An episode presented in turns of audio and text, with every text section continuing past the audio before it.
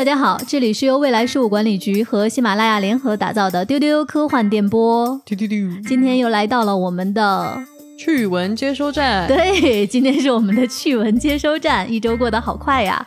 我是主持人千一鹤，未来局的特工，和我搭档的呢是另外两个大家的老朋友啦，一位是局长金少廷，Hello，大家好。还有一位是特工邓韵。Hello Hello，丢丢丢，我们今天的节目呢，关键词有这些。第一个就是神秘博士。啊，我们当然每期都有神秘博士，哎呀。是的，还有星际穿越、蝙蝠侠、超级马里奥、史努比等等等等。我刚才说到呢，这周的一个关键词是星际穿越，但是我接下来想说的并不是星际穿越，但是我要先说一下星际穿越。因为其实从上上一周开始，《星际穿越》再次在电影院复映了。这个电影呢，里面有一句诗，这个在当时首映的时候就被很多观众给拿出来：“不要温柔的走进那个凉夜。”嗯，然后在最近复映的时候呢，我又看到在社交媒体这句诗又被刷屏。当然，在《星际穿越》这部电影里面，对这句诗的应用，可能在那样的一个宇宙空间里边的它的那个哲学的命题可能被放大了。这句诗呢，其实是英国诗人迪伦·托马斯写给他临终的父亲的。他其实讲的是在临近生命终点的时候，不要轻易的向死亡去妥协。这个诗的话，其实有另外一部电影，它的名字就叫《那般良夜》。嗯，那这个电影呢，是英国演员约翰赫特和查尔斯丹斯演的。它其实更本质的来表达了这首诗的它的一个含义：不要温柔的走进那个凉夜。讲的是一个什么事儿呢？就是这个英国演员约翰赫特，他所扮演的一位。有一点点刻薄，然后又有一点点厌世，曾经在年轻的时候非常放荡不羁的一个著名的编剧，在他得知自己的生命即将走到终点的时候，他和自己的家人和他过去的一些往事来做了一些告别，然后还是抓住了生命最终的一些美好，在非常平和的一个情绪中，最后走向了生命的终点。那其实这个电影呢，在上映的时候，约翰赫特已经去世了。所以说，在整个看这部电影的时候，你感觉就像在演一个老先生他最后一个真实的一个生命的一个反应。这是他最后一部作品？呃，不能说是他最后一部作品是，但是这个作品是在他去世之后上映的。哦，对，应该是他生前的倒数第二部作品，嗯所以在这个作品的最后还出现了就是纪念他的一幅照片。哦，嗯，为什么说这个电影我看完之后，在这个周末对我个人的这个心灵的震荡还是挺大的？因为我想说一下约翰赫特这个演员，可能大家说到这个名字会觉得有一点点陌生，但是我在重新梳理他和他的一些作品的时候，发现他在很多很多的电影中都演过一些非常闪光的配角，比如说《哈利波特》，他其实是给哈利波特做魔杖的那个老爷爷奥利凡德奥。利凡德先生，对，就是他。然后他其实还演过第一部《异形》，嗯，第一部《异形》的时候，当时他还很年轻。他演的是谁呢？我其实今天为了录这个节目，我又重新跨越了一下 心理障碍，补了一下课。他就是那个船长，就是啊他在吃饭的时候，突然异形从他的胸口爆出来。哦，原来是这个名场面的，嗯比如说，我刚才在我们节目开始的时候 Q 到的，我们今天的第一个关键词“神秘博士”。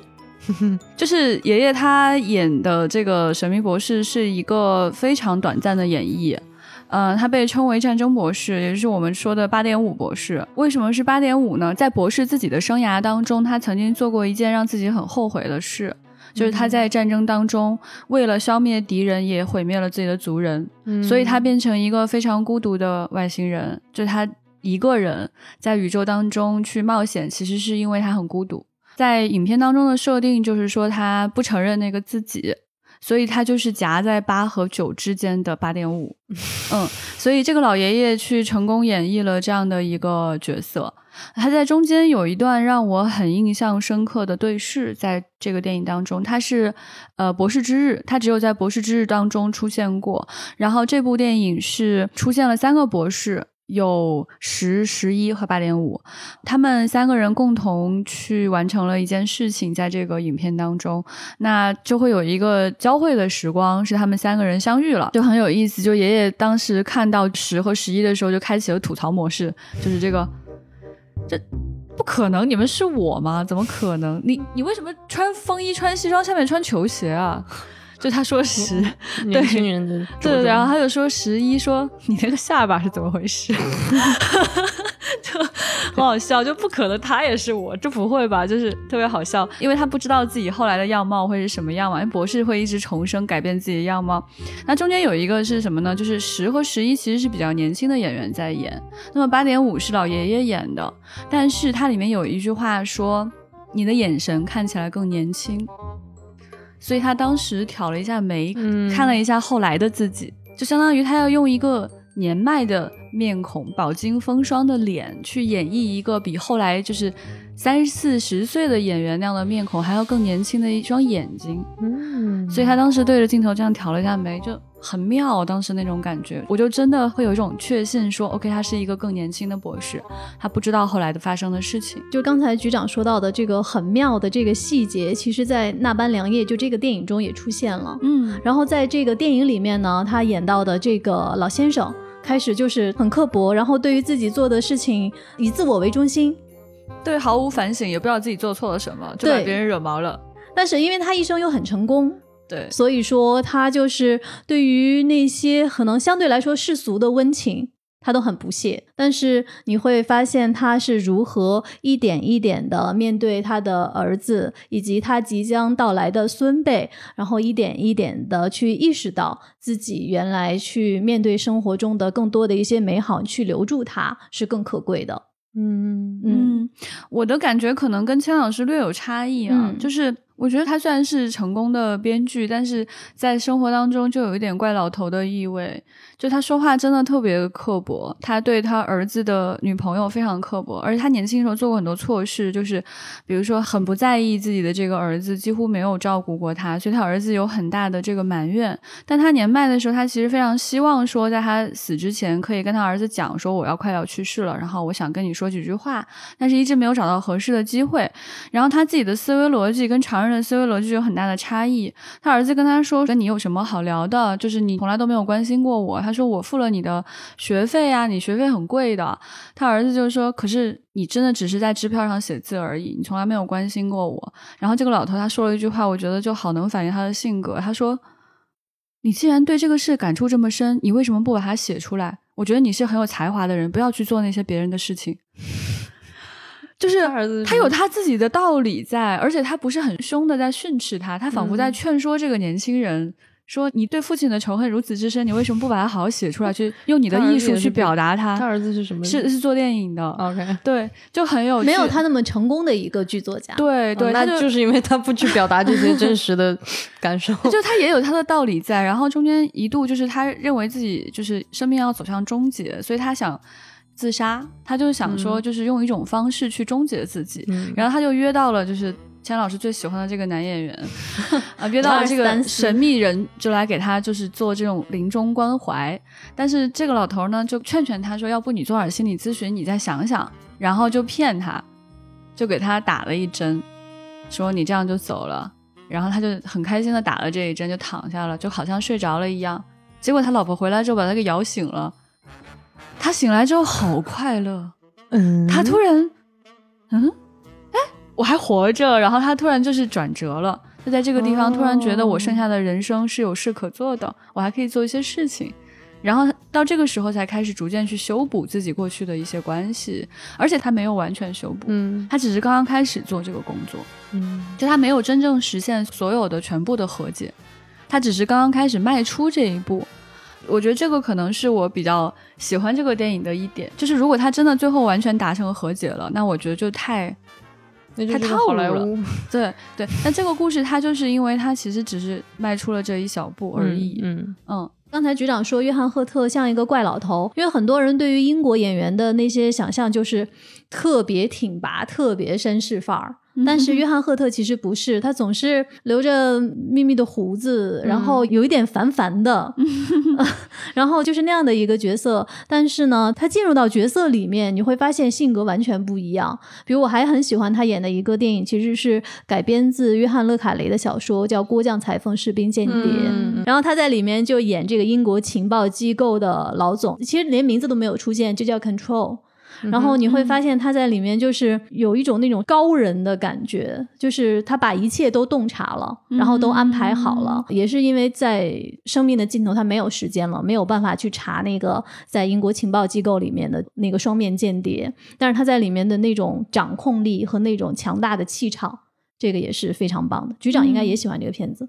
我挺喜欢这个片子的。我觉得这个片子它的妙处在于，你去看每一个人的表演，他都能琢磨出百般滋味。是的，是的，因为它其实是一个查内部间谍的这样的一个故事，对，所以你就会去怀疑每个人嘛，你去揣测他的想法。然后呢，这一群演员都很成功的演绎了每个角色的这种多面性。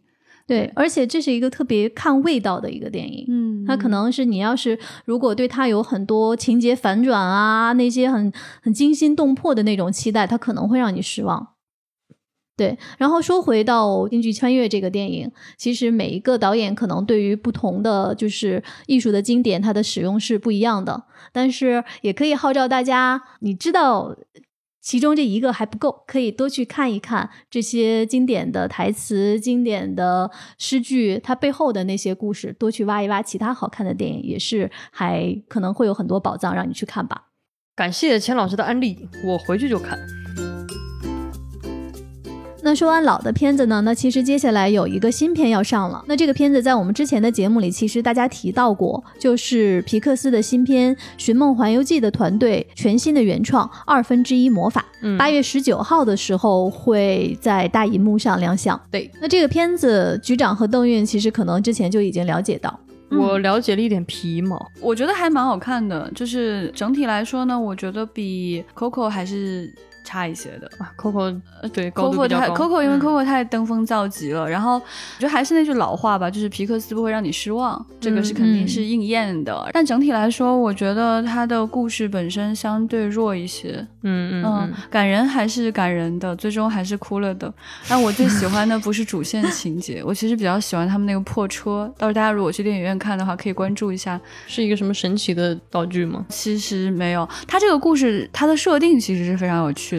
为什么说二分之一魔法？它讲的这个世界，它是魔法跟科学并存的。哦，对，然后就是一方面是有电灯和汽车的，另外一方面还是有一些魔法的，这个是绝对有趣的点。然后故事的主线讲的是父子之间的感情，然后最终的这个落脚点其实是就是他的哥哥跟弟弟之间的这个关系。对，那我觉得看点是在于说他是怎么样把这两个世界融合在一起的，就科学与魔法。他们这个并存是哪种并存？是哈利波特那种，就是就是自然而然的并存，就都有。我可以一边开车一边用魔法。哦，That's cool。嗯，就它不是一个说呃一种魔法还要悄悄在地下生活什么这种的，不是这个样子的。对，但是在这个世界当中，魔法确实逐渐淡去了。逐渐淡去，就是它的影响力啊，各方面在逐渐淡去。他们再去寻找这个魔法的魔力，但其实找的主要是自己的父亲了。我觉得他这个故事，他讲的还是一个亲情内核的一个故事。整个故事下来，我真的最喜欢的就是那辆车，那个车是有一个高光瞬间的。说实话，最感人的瞬间竟然是那个车的高光瞬间。OK，好的，很有意思。嗯，对我看这个演员表。他这个弟弟的配音是荷兰弟，然后哥哥的配音是星爵。对我已经觉得很好笑了，是有那感觉，是那味儿了，是那味儿了吧？是那味儿，是那味儿。这两个人在漫威体系里没有得到这个同框。刀逼刀的机会，在这儿进行 battle。就之前在咱们的那个微信和微博的公号上，燕燕老师还写了一篇文章去推荐这个故事。他的观点也挺有意思的，他觉得这是一个给宅专门做的一个故事，里面有无数的梗。啊，各种各样的可以看看。对对，就是如果你觉得自己是个宅，然后看过很多东西的话，你在里面应该会找到很强的归属感。嗯，好的，那就在明天就上映了，有时间可以关注一下。到电影院去看。对，这个我觉得你去电影院看一个一半魔法一半科学的世界就值回票价了。嗯嗯，挺有趣的。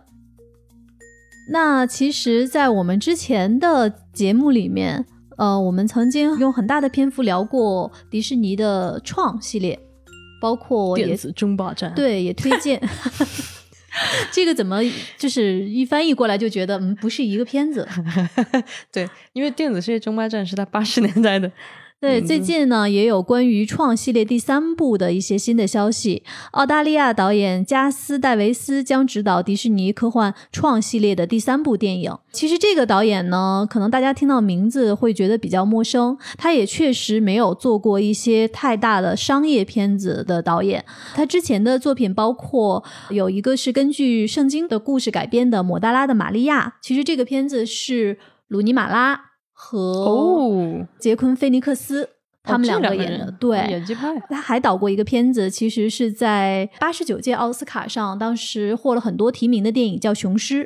嗯，嗯，所以说这两个片子是他之前的一些比较著名的履历吧。那他其实是没有一些大的电影制作经验的，不知道他是怎么打动了这个迪士尼的高层，能够来指导创。不过现在其实你看好莱坞这几年的套路，包括漫威的那些系列，他们其实现在蛮喜欢启用新人的，而且喜欢启用一些就是可能拍过一些小成本或者还不错的、口碑很好的电影，就尽管没有做大制作的经验，但是他们也会吸收这样的导演。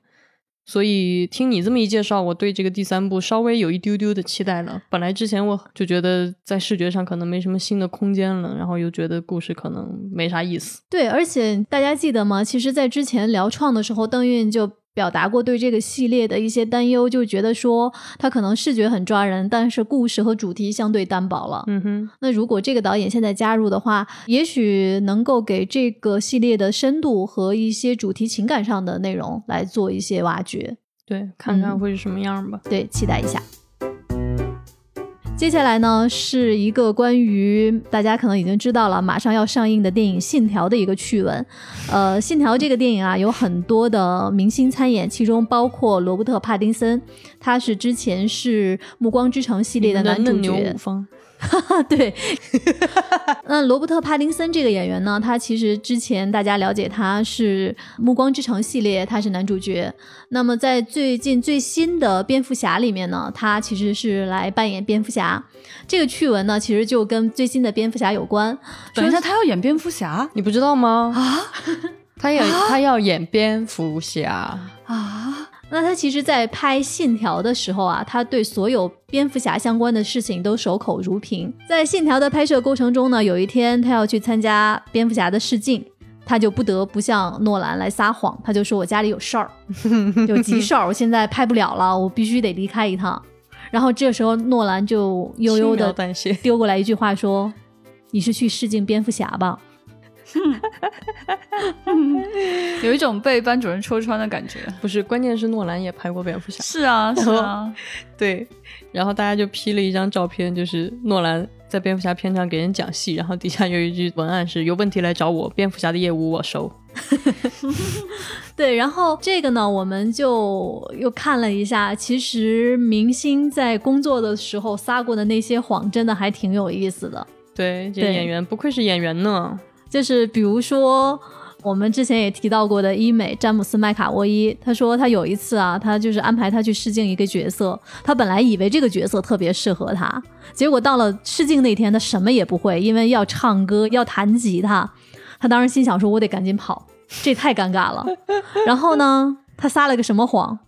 他就在现场开始哭，他说对不起，我朋友被车撞了，现在在医院，我得走。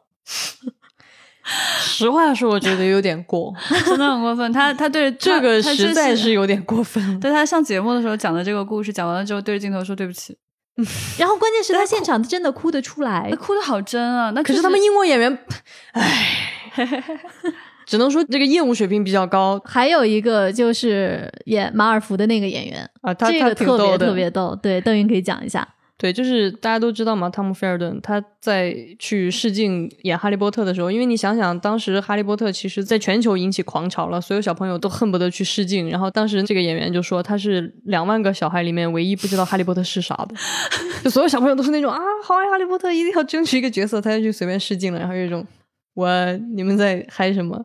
然后到试镜的时候，他们就问说，你们最希望这个书里哪一幕被拍出来？但他没有看过呀，他怎么回答呢？然后他边上的人就说古灵阁啊，什么妖精，然后他说哦，嗯古灵阁太棒了。然后导演一眼看穿了他的谎言，但是他觉得这才是他被选中演马尔福的原因。好像很合理呢，就很合理嘛。全场唯一一个最特别的，真的没有看过这本书的孩子，而且还而且还撒很撒谎谎，对，对，好适合。非常马尔福。其而实且他确实对这个形象就是丰满了很多，就是大家还都很喜欢他演的这个马尔福。其实当时有一个类似的例子，就是演那个罗恩的那个演员，当时他们在演第几部的时候，就导演让他们做功课，就你们每个人怎么怎么着，然后去写，就对这个角色的理解还是什么，反正导演布置了一个作业的。然后我们的赫明，真的是格兰芬多加十分那种孩子，对，他就真的认认真真的啊写了好多，然后导演就说罗伯特你的，然后他就嗯就。对啊，他说，可是我说我作业本丢了是吗？他就真的没有写。然后后来自己采访的时候，他就说：“那就对嘛，罗恩也是这样的嘛，无法反驳呢。对，其实刚才我们说的其实是帕丁森在拍《信条》的时候，就是临时撒谎哈。但是其实还有一个关于他拍《信条》的趣闻，就是他其实第一次读《信条》剧本的时候，他很快就看完了。嗯，他给诺兰说：“我看完了。” 然后诺兰说：“你认真看了吗？”他说：“认真看了。”然后诺兰说：“别人都是比你多花两个多小时才能看完，你怎么这么快就看完了？”对，因为其实他在之前的访谈里也说了，他没看懂，就他真的没有看懂那个剧本，因为这个对吧？咱们诺兰嘛，烧脑嘛。我对这个电影越来越好奇了。对，就很好奇，就是如果演员在看剧本的时候，有很多的困惑，对那么多困惑，他们在片场都是，就诺兰要时刻跟他们讲解说你现在在演什么，是怎么一个情况，然后你应该怎么怎么怎么怎么样。你觉不觉得就是帕丁森的这两件事儿连起来，就感觉是一个班上那种特别虎的那种憨憨，对，那种憨憨，就是学习呢也跟不上，经常撒谎还被发现。但是他在这个电影里面，我看了一下预告片，就是还挺帅的，嗯嗯，而且他这次好像要肩负起拯拯救世界的这样的一个重任，我们拭目以待。说完了院线电影呢，我们来看一看关于最近的一些剧的消息。有一个关于火星探索题材的新剧要上了，这个剧是网飞出品的。这个新剧呢，叫我们直译过来叫《远漂》，其实叫《Away》。它其实讲的呢是很多国家的宇航员一起前往火星执行任务的故事。它的主创，它主要是两个主演，其实还挺抓眼球的。一个是奥斯卡两届影后的得主希拉里斯万克，另外呢，这个片子中还有一个中国宇航员，他的扮演者是吴君梅。啊，期待了。为什么？我其实看过这个预告片，然后它的预告片呈现出来的感觉很不一样。我不知道是预告片故意要这么剪的，还是说它其实这个剧的核心的表达就是不一样的。因为它在这个片子里，你感觉到的不是那种火星救援那种感觉，就是哎呀遇到危机了，然后咱们怎么生存下去。其实你能够看到它这个里面有大量的这种亲情的这种段落。比如说这个希拉里斯万克演的这个角色，因为他是主角嘛，他里面就是有那种很温馨的镜头，就是他要去执行任务之前，他给他的女儿送了一个项链，然后告诉他说这个是地球，这个是月球，这个是火星，然后我要去多久多久，然后怎么怎么样，她的那个丈夫，然后他们两个之间那种对话，然后他们去到火星之后，就是有一个桥段其实挺感人的，就是他们每一个人应该是离地球很远了，然后我估计是。也是遇到了一些危机或者是灾难，就是没有让他们很顺利的回来之类的。然后他们每一个人在跟自己的家人在通话。然后这个时候预告片里面也出现了邬俊梅这个角色。你在预告片里能够听到的唯一一句中文的台词，就是邬俊梅跟他的女儿说：“我好想你。”然后他的女儿也跟他说：“我也特别特别想你。”因为大家其实看那种比较聚焦外部事件的。太空探索题材看的比较多了，就是我们关心的都是怎么执行任务，怎么遇到危机，怎么化解危机。但是这个片子，我觉得他关心的是这些作为先驱去往另一个星球的人，他自己要面对的自己的精神危机，以及他自己跟家庭的这种隔着这么遥远的距离，他们是怎么被牵绊的，他们的情感。我其实特别期待，我很想看到一个不一样的太空探索的这样的剧集啊。那当然，就还要顺便表白吴君梅嘛，就是。演技太好了，对，很期待。我觉得老师说这个点还蛮关键的。对我是在看这个预告片的时候，有两个细节印象很深。首先是希拉里斯万克和吴君梅，他们俩的角色都是母亲。嗯，他是的有有很多就是母亲跟孩子之间这样的对话。对，然后另外呢，其实就是希拉里斯万克这个角色，在预告片中，他给他的家人讲说：“我这一走是三年，嗯但是呢，在这三年里面，我离你们越远，就说明我回到你们身边就越快。嗯，哎，就是我们之前其实，在讨论包括吴季老师的《月球旅店》的这本小说，它的一些情感表达，就是在这样的一个宇宙维度的这样的一个这个距离下，就是关于亲情这样的一个牵绊，在这个剧里面，也许它是能表达出来的。是的，嗯，就是我们人类为什么要去太空？为什么不是仅仅是探测器去太空？嗯，就是因为我们的行为本身会改变我们自己。是的，是就如果不是你的肉身前往抵达这个地方，你是不会生出这么多的故事跟情绪的。是，嗯嗯，这个剧现在看到的信息是一共有十集，在九月四号会上线，大家期待一下。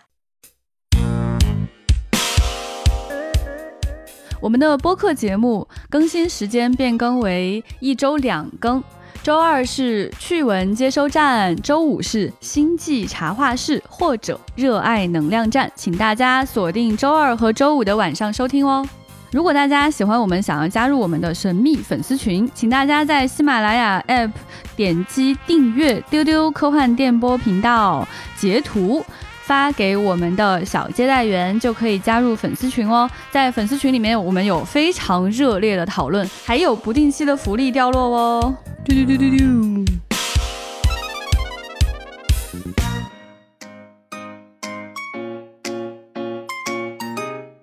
好，我们接下来的这个消息呢？局长要上线了，大家 准备好本期的 tag。今天的 tag 并不是今天局长提神秘博士了吗？今天的 tag 是今天局长提了几次神秘博士？才不是呢！我们神秘博士是这次真的有新闻。对对对，我证明，我证明。然后为了这个新闻呢，我补了很多课，才能把这个消息给大家完整平顺的念出来。这个消息是九叔克里斯托弗埃克莱斯顿。就是第九任博士的扮演者，他确认回归二零二一年英国广播剧平台 Big Finish 的广播剧《神秘博士：冒号第九任博士大冒险》。哇，感受到了老千的努力。哇，这里面的生僻的梗实在是太多了。比如说，你首先要看一下九叔到底是谁，然后要了解一下为什么他要回归到一个广播剧，还要了解一下为什么在这个信息里说 BBC 做不到的，但是这个广播剧做到了。具体的局长，你可以上线了。嗨，其实也没有那么复杂。整个《神秘博士》重启之后，大家现在能够在线上看到的所谓的第一季是重启之后的版本。嗯，那出现的第一个博士就是我们的九叔。然后九叔呢，很可惜他只演了一季之后就消失了，然后立刻换成了就是我们后来很喜欢的小石，就是田纳特。然后刚才也提到说，就是在这个博士之日五十周年的时候，九叔也没有出现。本来你说是九十十一在一起演，不是挺顺的吗？怎么是八点五呢？就是因为九叔离开了，然后中间有各种说法，就他跟 BBC 之间的怎样的矛盾啊什么的，反正总之他就是再也没有在博士的序列当中露过脸了。这次他能回来就特别不容易，以及说当时就是因为九叔不回来了，所以才不得不安插八点五，类似于这样的一个角色。但是总是很妙啊，就八点五的存在是一个很妙的存在。那九叔的回归，因为这么多年过去了，你想从第一季开始到现在已经变成十三姨了，就已经到十三号博士了。嗯，那说明真的过去时间很长了。然后这个时候他突然回归的话，对粉丝来说是很有意义的。所以大家都会觉得惊天大新闻，九叔回归。而且我发现神秘博士粉他们在交流的时候会用到很多只有他们自己懂的短语和梗。那是有吗？每个圈子都是这样的啊。比如说宋江，比如说宋江，宋江。因为我昨天 接受了昨天老千有多么的困惑。对局长的安利，我看了一下，就是《博士之日》这个电影，因为它里面也有约翰赫特嘛，我想了解一下八点五。然后我发现从第一个片头开始。他的这个梗就就开始了，陷入困惑。对，正好我看的那个版本呢，还是一个就是其实带字幕解说版，比如说第一个。片头它上面就会有解说说这个是复刻的1963年的片头，嗯，但是如果你不了解1963年的片头是什么，可能你看到它就特别无感，嗯，然后我就接着往下看，然后发现了有一个门牌号出现了，这个时候字幕告诉我说这个门牌号其实是在当年的哪一版哪一版 出现的哪个很很有纪念意义的一个数字，好，我就继续往下看，我发现我看了一个就是双语中文，就是双层的中文的字幕。完全一头雾水，我感觉这个剧真是博大精深。不是，你就想象啊，就是如果你算上八点五的话，就是十四代博士了。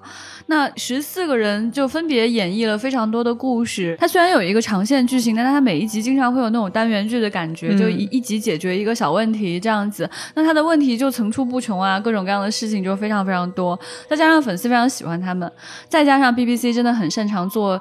神秘博士的纪录片啊，神秘博士的各种周边啊，然后演员的各种互动啊，这五十多年历史下来，你想得攒多少事儿啊？然后刚好我给钱老师推荐的《博士之日》是五十周年纪念电影，你是不是给他这个门槛略有点高？我不是非要让他从这里开始看的，是因为他问我约翰赫特演的博士是怎么回事，我才告诉他，因为他只演了这一段啊，没办法，只能从特别高的一个起点，五十周年所有梗的集结这样的一部电影去开始。大家可能很多人听说神秘博士，一听五十多年就昏过去了，觉得哎呀 追不动，我不看，不看，不看。对对对，因为我发现我经常去跟别人做安利的时候都特别的失败。有几季啊？有五十年，告辞。哎，一般就就。安利别人，别人可能听到五十年脸都绿了就走了。我就想说，其实是可以从重启那一集开始看的。我也是从那一集开始入坑的，也就是九叔开始入坑的。就是他的故事其实特别简单，特别合家欢。然后，如果你去跟英国的粉丝去聊这件事情的话，如果他问你你喜欢哪一任博士的话，你可以回答说你喜欢哪一任。那么这就有一个释放的信号是什么呢？其实可能很多英国人他入坑的点也不一样。嗯，对，他也不是说一定是从第一集开始看的。有可能就是有一天打开电视看了一集，而且刚刚有讲到，就是《神秘博士》它其实是有那种单元剧味道的，嗯，就是它每一集有一个事儿，没关系。对对对对，它每一集有一个事儿，你大概知道这个博士是个外星人，他那个盒子是个飞船，然后他可以进行时间旅行。接下来的事儿你就随便看看，那总有能让你看进去的点。嗯，就是它经常是就是一集去古代，一集去未来，去外星。所以它其实故事不是完全挨着的，你不用特别的害怕。然后如果你看了很多集还是没有喜欢上呢，我们一般就算了。那不然呢？你说到这个去古代啊，就是我看的这个版本呢，它肯定是你们的这个资深的粉丝做的字幕，它里面就一直出现了一些很多很多的解释，这个字幕上，然后不停的出现宋江。哦，对，说回宋江是怎么回事？对，然后因为他在之前出现了伊丽莎白一世，我我知道说肯定因为这里面他会涉及到很多，因为他从古代过来一些英国历史文化的，他是不是跟我们的水浒？对我当时还看我说，哎，这里面还有宋江呢，对，还有水浒那一趴。可是我越看越觉得不太对，我就就是弱弱的在我们的工作的群里面问了一下，宋江是谁呀？然后连我这个不看神秘博士的，但是每天都被很多神秘博士粉环绕的，都忍不住了，跳出来告诉他宋江是谁。哇，邓老师说说宋江是谁？那不就是因为他的名字叫 River Song，然后就被中国粉丝翻译成了宋江吗？棒棒棒棒棒棒！是这样的，是这样的，他叫 River Song，他在里面就是神秘博士的妻子。嗯，大家不要害怕，不要害怕啊！从九叔开始看啊，九叔都回归了自己人，自己人啊！从第一季开始看就好了。什么鬼？很简单的故事，看一两集就知道了。最近呢，我们在未来局的公号不存在发了一条乐高超级马里奥的测评报告。哇，这个测评报告就这个视频挺火的，官方的名字叫乐高马里欧。二零二零年呢，来自丹麦和日本的两大圈钱巨头啊。这个形容很准确，对，乐高和任天堂就 shut up take my money，联手推出了这款开挂的产品。我们这边呢就收到了乐高中国寄来的抢先版体验套装，就我们拍了一个视频给我们的粉丝做了一个测评。其实整个这个拍视频的过程中，我是在旁边的。哇，当时如果不是因为我的手不能出镜，我真的好想抓起来。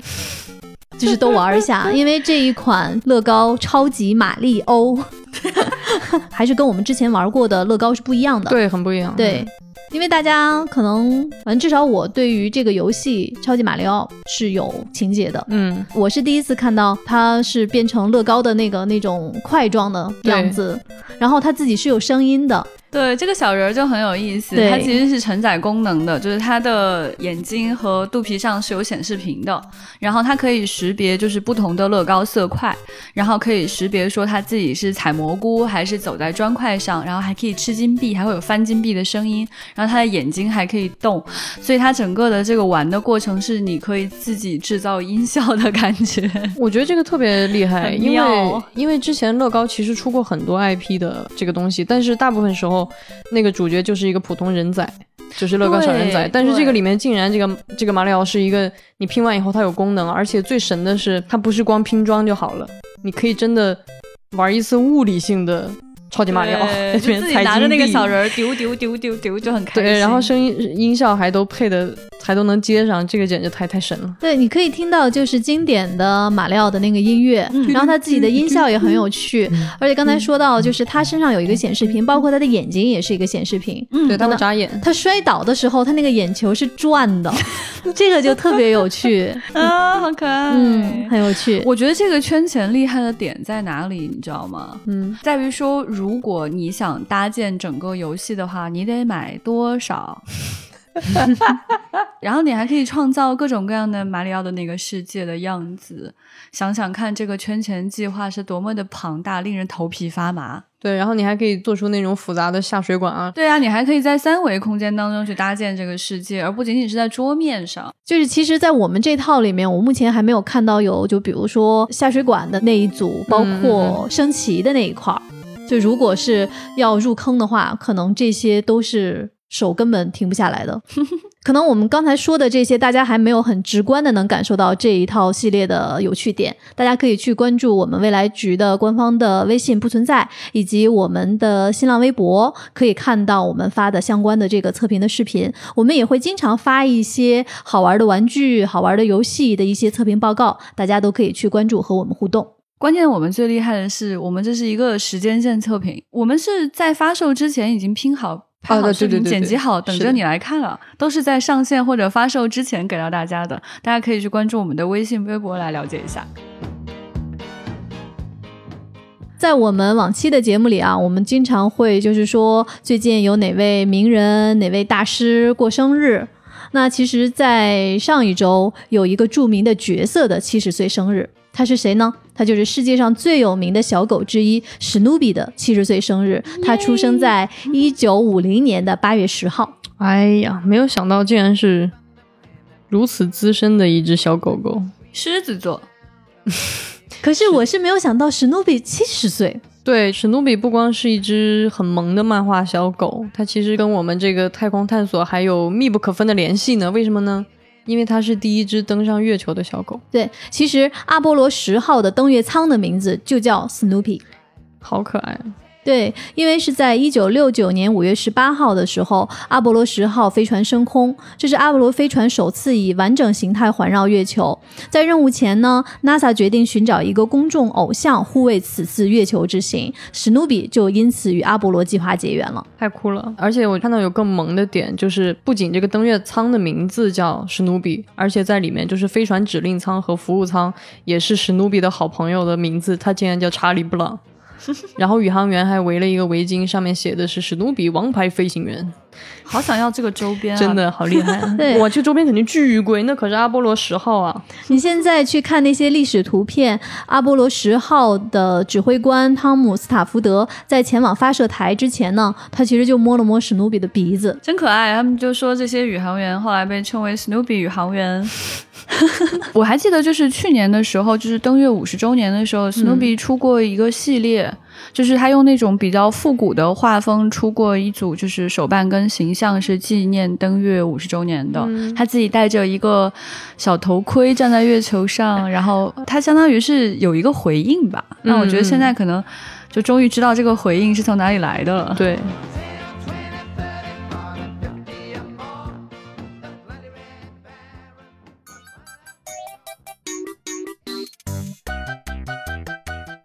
说到这个有趣的史努比呢，那接下来给大家分享一条跟科幻和科学有关的趣闻啊。新加坡大学的科学家开发了一种人造皮肤，这个皮肤上呢安有很多微小的传感器，因此可以真的感受到它触碰的东西。这种皮肤在未来会应用于假肢，而且能够读取盲文，甚至能够感受到温度。那么就说到这儿，重点就来了，这项科技研究它最初的灵感是从哪儿来的呢？可能你真的想不到，它是从星战里来的。没错，就是卢克被砍手的那个情节。本来在前半部分我都还想感慨啊，好温馨哇，好棒，然后瞬间就想笑了。画风突变，是不画？风突变。但是我觉得这个还是很了不起的。你想用到假肢吗？因为现在的假肢其实它只能够做最简单的这种物理性的操作，比如说抓取，然后比如说这样拿东西什么的。我觉得它能够带上这种传感器，能够让这些人再重新有这个触感。我想想就还觉得真的是挺让人头皮发麻的那种感觉的。我觉得这个其实我会想到一些更远期的不一样的应用，就是它这个技术。嗯，我们想象中现在会把它只是应用在人的身上，是但是它完全可以应用在机器的身上吗。对，也就是说，这种所谓的皮肤，它能够去一些人不太方便去的地方、嗯有危险的地方等等，它其实可以获取更多的信息量回来。嗯嗯对，它也是非常有意思的。此外呢，我觉得它将来还可以应用于娱乐，比如说跟 VR 的结合啊，嗯或者是可以跟其他的一些娱乐设施的结合啊，它就会变得非常有趣。对对对，所以还蛮期待这个技术的发展的。最近呢，高考生都收到了大学的录取通知书。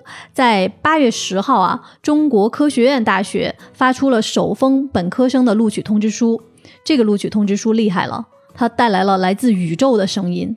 为什么这么说呢？因为与录取通知书一起送达的还有一张黑胶光盘，光盘上刻录的是国科大为新生准备的特别礼物——来自宇宙的声音。这些声音是什么？它是由该校师生通过中国天眼 FAST 捕获的十五颗脉冲星信号。这些脉冲星信号在经过该校的学生的转换和小限度的处理之后，以音频的形式呈现了。其中十三颗脉冲星信号是通过这次的录取通知书首次向全世界发布，这个太厉害了。哎呀鸡皮疙瘩，天呐，好酷啊！太酷你发现没有？其实这两年关于录取通知书的形态和样态，好像大家都在比拼。嗯哼哼哼，嗯，对我觉得给大一新生一些仪式感是很有必要的，是，就是热血少年那种状态，我觉得还蛮羡慕的。而且他这个不光是说我给你了普通的仪式感，他这个里面嗯很浪漫，很浪漫，就是那种科学的浪漫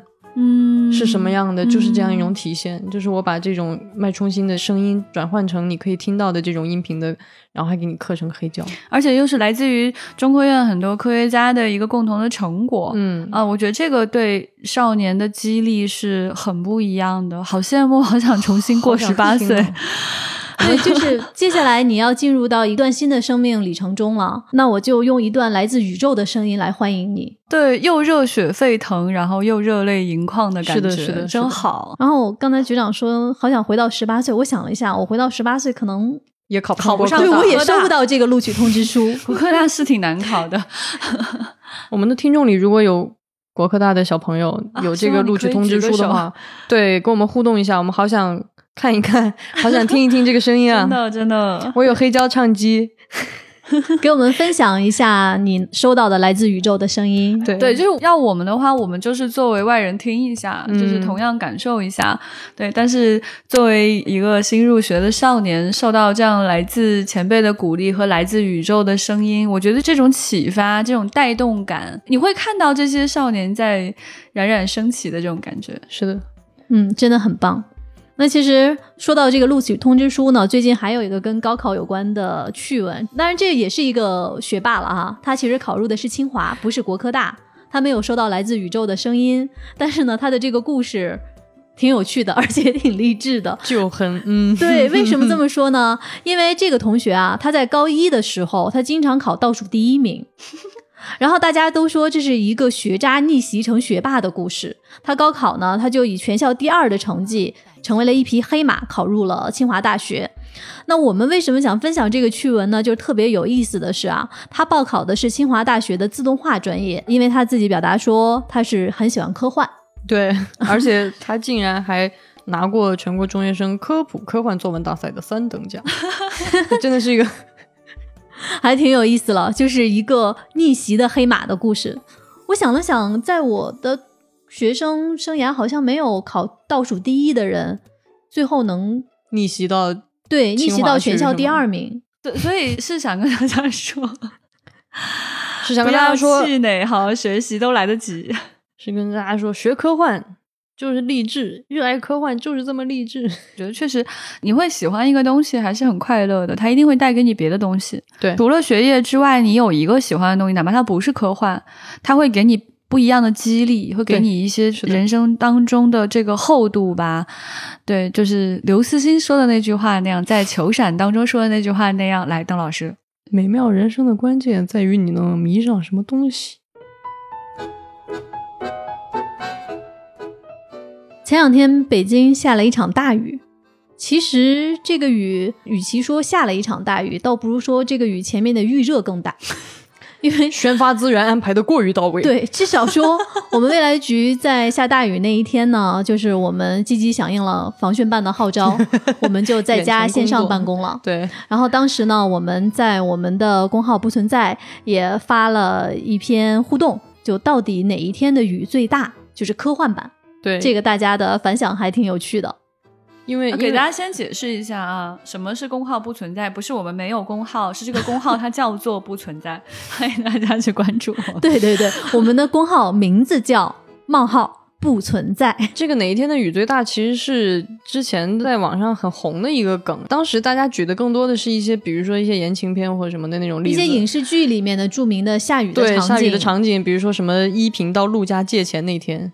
什么什么 山菜和道明寺分手那天，我们就列举了一下科幻作品里面著名的下雨的场景哈。我们放在第一个的呢是《银翼杀手》里边那个仿生人死去那天的雨，其实就是这个电影的结尾了。对，就是那个著名的影史经典段落，这个人在大雨里朗诵了一首诗。对，还有的呢，就是比如说《哈利波特》被秋张甩了那一天。以及呢，就是在《黑客帝国》里面，Neil 跟史密斯特工决斗那天的雨，哇，那那个确实很大。对，大家印象比较深的科幻作品里面，雨比较大的是哪一场呢？肯定首选是我们神秘博士，就是跟兜娜分开那个下的那个大雨啊，就是那个博士在雨中哭，那个就是我们常用表情包。我看到有一个粉丝在我们的公号底下说了一句话，给我笑的要死。就因为咱们刚刚不是说有一个咱们选出来的是哈利波特被酋长甩了的那天雨大吗？然后这位 ID 为再次被考试虐翻一骷髅头的朋友说。说真的，哈利被分手那天雨不算大，别问问我就是在破釜酒吧，好好现场哦，好现场，笑死了。这个投票我最后投给了我们最后一个选项，就是我看到他的瞬间我就有点想哭，好过分。就是《玩具总动员》安迪去找胡迪那天，哦哦，就那个暴雨里面那个小玩具在那个暴雨里面，哦哦，还有那一句啊，就是刘慈欣的那个盛夏大雨。对我其实看到这个雨的宣发推送的时候，我觉得只有刘慈欣的那一句话特别适合这个宣发推送的这个口碑引导。你这咋回事？老天，怎么下个雨还又宣发又口碑，还要引导一下？这个邓老师可以再来一下。未来就像盛夏的大雨，在我们还来不及撑伞时就扑面而来。好吧，大家跟我们互动吧。你觉得哪天雨最大呢？对，就是在你看到的作品当中啊，不管是科幻的、奇幻的，还是是电影，还是小说，还是游戏，在幻想作品当中，到底哪一天的雨最大呢？欢迎大家来给我们留言吧。那我们今天的节目就到这里啦，我们下周再见喽，拜拜，拜拜，拜。那这周呢，我们又收集到了很多大家跟我们的互动啊，有一些我觉得非常好玩儿。那因为上周我们就在资讯里其实提到了库布里克，但是。当时表达了说，嗯，有点想聊，但是有点不敢聊。那底下就有朋友在鼓励我们啊。这个逆风的猫 E V A 说，坐等一个库布里克，我的耳朵已经准备好了。这位朋友真的是非常支持我们，几乎每一期都在给我们留言啊，谢谢你，我们会认真准备的。有你的鼓励，我们会比较有信心来把库布里克聊好。然后有一个一三五四八零幺 S P X H，怎么回事？这应该是跟随机乱码吧？他说。《阿凡达》上映那年深冬，我大清早从海淀出发去中国电影博物馆看 IMAX，排长队等了三个小时买票。买到票以后，我的膀胱都要炸了。那场结束的时候，影厅里所有人鼓掌。哇，哎呀，好感人的一幕啊！真的是很感动，很感动。嗯，然后呢，在上一周我们聊《哈利波特》的时候，给大家留了一个问题，就是如果你在魔法世界，你最想做什么？那在我们的粉丝群呢，也有很多这个热心的朋友来参加我们的群接龙回答问题啊。然后我不知道这个接待员为什么要自己第一个去刷存在感。他说接待员最想给小瓜子是复制种。嗯，好的，接待员，你是在暗示我们工资不够吗？就想吃瓜子吧。行行行，给你准备好瓜子，给你准备，给你准备。嗯，然后这个叫多拉测星者说想要罗恩一家去看世界杯的时候住的帐篷，那个帐篷我也超喜欢，就是那个看上去只有一顶，然后其实里面特别大的那个。这位叫做野比饭的朋友说想学黑魔法，嗯，祝你好运。还有一位朋友，他的名字叫猪，是是叫猪吗？对，猪说想参与编写《神奇动物在哪里》。嗯，然后有一个很活跃的粉丝叫腿长八米的小柯基，哎，经常看到你的名字，名字就很活跃。他的一些想法就比较多。他说最想要火点地图和骑士公共汽车，想去哪里就能去哪里。家里再放一个冥想盆儿，养一只邓布利多和凤凰，配备霍格沃茨的厨师，快哉！朋友，养一只邓布利多是什么意思？你站出来，你回答我，什么叫养一只邓布利多？我觉得他可以站出来，因为他腿长八米。对他腿长八米，他一步就能跨出来很远。他马上就站出来了。那也不能养邓布利多。还有一个粉丝叫喵，他说想拥有阿拉丁神灯，然后让他把我变成世界上第一个真正知道量子力学的人。我觉得这个脑洞非常的 扭，就是弯弯绕折了好几折。他要在哈利波特的魔法世界要阿拉丁神灯，首先就已经很对，很奇怪了。然后他要。当第一个知道 what，就是他其实是想实现他在麻瓜世界的科学地位，但是他为什么要去哈利波特那里要阿拉丁神灯？朋友，那个世界没有阿拉丁神灯。世 界好，没关系，我就觉得这个清奇的脑回路非常的值得我们拿出来跟大家分享一下。对，但我觉得另外一位朋友跟他的思路有点像。嗯哼。就是他比较转来转去的一个思路。这个叫迪拉克海鱼的朋友说，想当一个就是麻瓜学方面的教授混口饭吃，因为他很熟悉。括号，毕竟我熟。对对对对对。然后他想要去研究魔法的本质，为魔法与科学的统一以及消除巫师与麻瓜之间的隔阂贡献微薄之力。牛逼！哎，鼓掌！他这个想法真的很丰富，因为他毕竟还是认为说自己是来自于这个没有魔法的世界的，是。然后他希望能够为两个世界消除隔阂来努力。我觉得这个还蛮符合罗琳本人的想法的。狄拉克海鱼，安利你去看我们今天提到的二分之一魔法。对，可以看一下，虽然不太一样啊，但是它是一个融合世界，对。所以欢迎大家去加我们的这个接待员哈，接待员的微信号是 f a 杠幺幺零。你加他了之后呢，他会拉你进这个就是丢丢科幻电波的粉丝群。我们会在粉丝群当中来跟大家互动，然后在粉丝群当中的互动内容会被优先选出来，在节目当中回应。然后我们的粉丝群还经常有福利，你们赶紧去薅小接待员羊毛、鼠毛，嗯。啊，你们的 ID 能不能都取得好念一点啊？这位叫 A Y U D O G Y 杠八 M 的朋友说，想跟着卢娜的父亲一起经历天马行空的冒险，一起编辑唱唱反调。还有魔法世界为啥没有摇滚乐队？我要组建一个摇滚乐队。我印象里有，好像在。他们看世界杯还是什么的时候，好像是有魔法世界的乐队有出场。毕竟是呃一个英国的小说，我觉得有摇滚乐队好像很合理哈。对，但这不妨碍你想组建乐队，没错，你可以有很多乐队啊。对，你可以去组建一支。对，而大家想一起去边唱唱反调，我觉得这个也挺好玩的。然后有一个叫 L Y D I A 下划线 U D H 这个朋友说，想在霍格沃茨开一家海底捞，去留学的中国巫师们应该会超爱。想吃，括号来自一只休息室就在厨房旁边的幻愿巫师的脑洞，不愧是我，哈哈哈。然后底下旷世恒景回复他：活捉一只吃货同类。我觉得去开火锅店这个想法很有意思，特别好。嗯，而且你不觉得火锅是麻瓜世界最接近魔法的一种食物吗？是的，是的，对吧？就是那种什么都丢进去煮一煮，然后。嗯，这个应该奇怪的红色汤料。对，哇哦，这不错，这不错，说不定斯内普会来吃，然后问你这个里边，嗯，都是些什么呢？让我来猜一猜。然后这位刚刚回复莉迪亚的旷世恒景同学自己也表示，他想干嘛呢？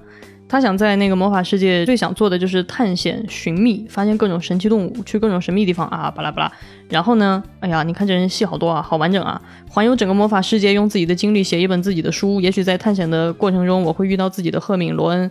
多比还有金妮，我希望有这么一段经历。然后旅程回来后，我会在对角巷开一家小店，卖卖咖啡和各种物品。闲暇之余写下自己的故事，然后去霍格沃茨担任一届黑魔法防御术老师，最后和自己喜欢的姑娘安度余生。我的妈呀，好完整，这个太好完整了好吧，完整朋友。